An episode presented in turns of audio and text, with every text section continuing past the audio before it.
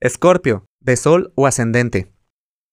Puedes enfocar tu energía en explorar y explotar, claro está, de una manera saludable, tu talento.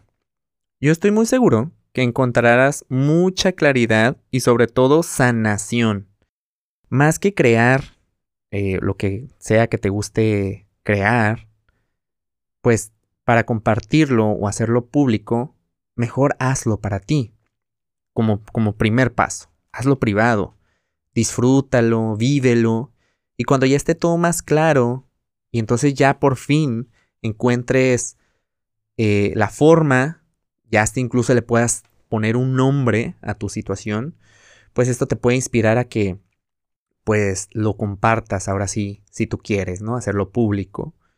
En este caso, pues si eres artista, músico, este, etcétera, pues lo puedes plasmar en tu arte, pero de alguna manera lo tienes que expresar. Entonces, pues tú eres bueno transformando, transformando las situaciones, transformando cosas que te pasan emocionalmente. Entonces, pues estas cosas que permanecían en lo oscuro pueden ser como un diamante en bruto para poder hacer algo que te gusta mucho. Conversaciones con socio o pareja se dan y el asunto aquí es encontrar y validar el valor que ambos tienen.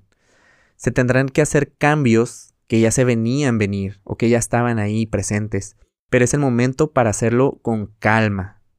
Después de esto podrán encontrar mucho espacio y mucho tiempo para disfrutar y compartir, sobre todo por los beneficios que esto les puede dar.